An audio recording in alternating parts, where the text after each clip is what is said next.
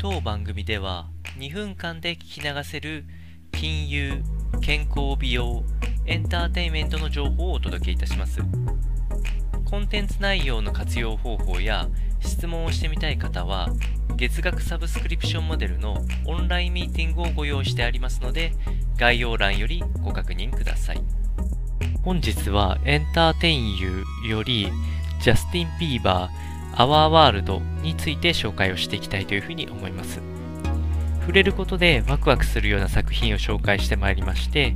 実際に作品に触れたオーナーの所感も解説してまいりたいというふうに思います。こちらは、えー、Amazon プライムビデオで、えー、公開されているジャスティン・ビーバーの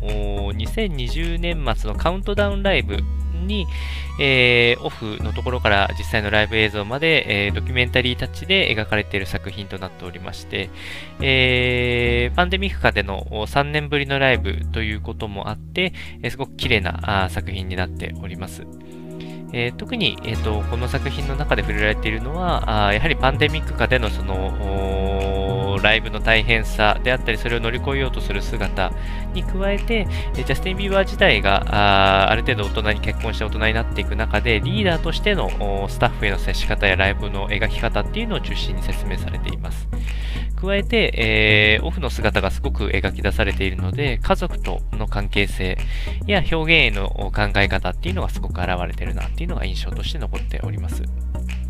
そして、えー、今年2021年っていうのは彼があいろいろなアーティストとコラボしながら、えー、楽曲を生み出していった年に、えー、さらにつながっていく前向きなやはり内容になっていて、えー、2021年も年末に、えー、ライブを想定しているそうなんですけれども、えー、広報を兼ねたすがすがしい作品となっておりますので、ぜひ、えー、Amazon プライム会員の方は無料で見れますので、ぜひ、えー、ご覧いただければというふうに思います。それでは、えー、本日も頑張ってまいりましょう。